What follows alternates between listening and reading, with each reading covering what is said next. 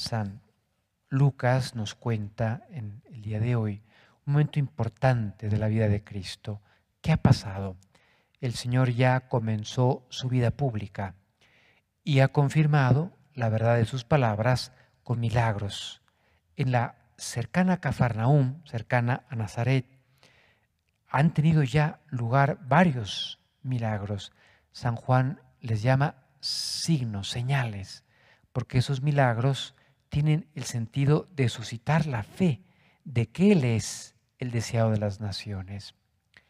Llega a Nazaret, que es la población en la que Jesucristo ha vivido la mayor parte de su vida. Y claro, hay una expectativa muy grande. El Señor se presenta el sábado, como es su costumbre, en la sinagoga, y lo que se estilaba era leer la Sagrada Escritura y luego, si entre los asistentes había alguien que podía explicar, se le cedía el turno para que explicara ese texto. Es lógico que el interés estaba puesto en Jesús, que ya viene con una fama de taumaturgo, de rabí, maestro y de hombre que hace milagros. Y por tanto todo el mundo tiene profundo deseo de escucharlo. Lea Isaías, que dice, hoy sea, eh, el Espíritu del Señor está sobre mí, me ha ungido y habla de las misiones del Mesías, llevar a los pobres la buena nueva, anunciar, en hebreo, dabar es tanto palabra como acción, para llevar a cabo la liberación de los cautivos, para curar a los ciegos, para dar libertad a los oprimidos. Y el comentario que hace Jesús es, hoy mismo se ha cumplido este pasaje de la escritura que acaban de oír. Y luego les hace ver a sus paisanos, vamos a decirlo así, que a ellos les falta fe, porque la cercanía con Cristo, tantos años de vivir ese rabí, ahora rabí, antes artesano, en esta ciudad, en esta población, les hacía pensar a los nazarenos que lo conocían muy bien, cuando realmente no lo conocían, y por tanto no les parecía que él fuese aquel que profetiza Isaías que va a venir, que es el Mesías. ¿No es este el hijo de José?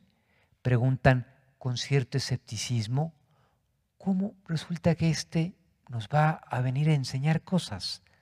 Y luego además, cuando el Señor les hace caer en la cuenta de su propia dureza de corazón, les cae fatal. Seguramente me dirán, haz, médico, cúrate a ti mismo, haz aquí los milagros que ya hiciste en Cafarnaum o que nos dicen que hiciste en Cafarnaum.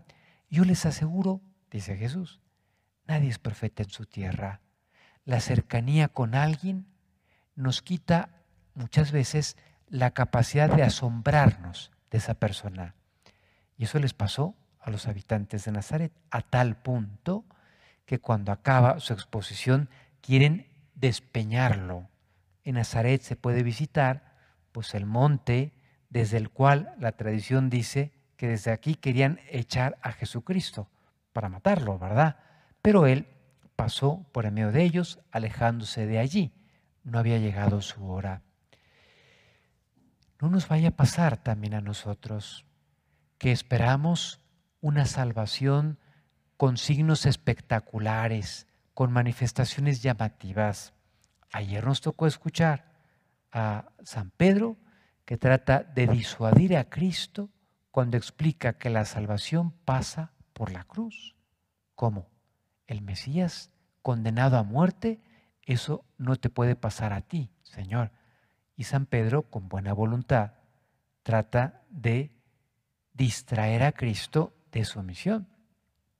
Esperaban que la salvación se acompañara de esa manifestación gloriosa del Mesías como rey guerrero que echara fuera a los romanos.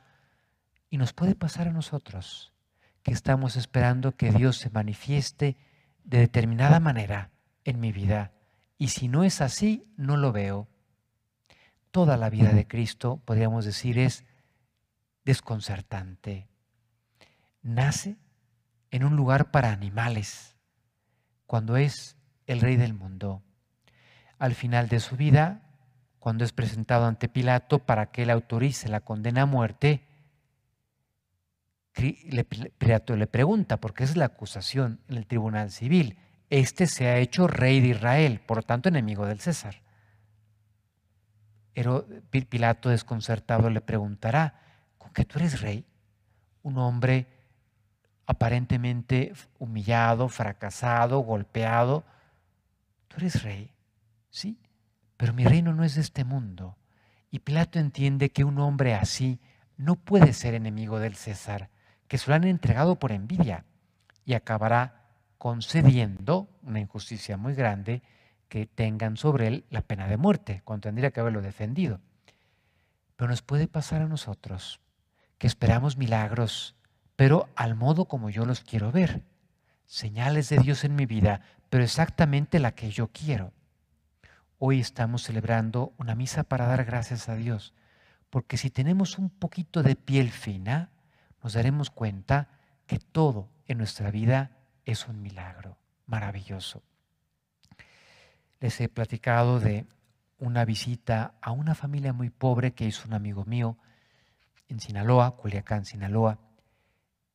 Y una mujer, dice mi amigo, ¿eh? y miren que él tiene mucha experiencia, la más pobre que yo he visto en mi vida.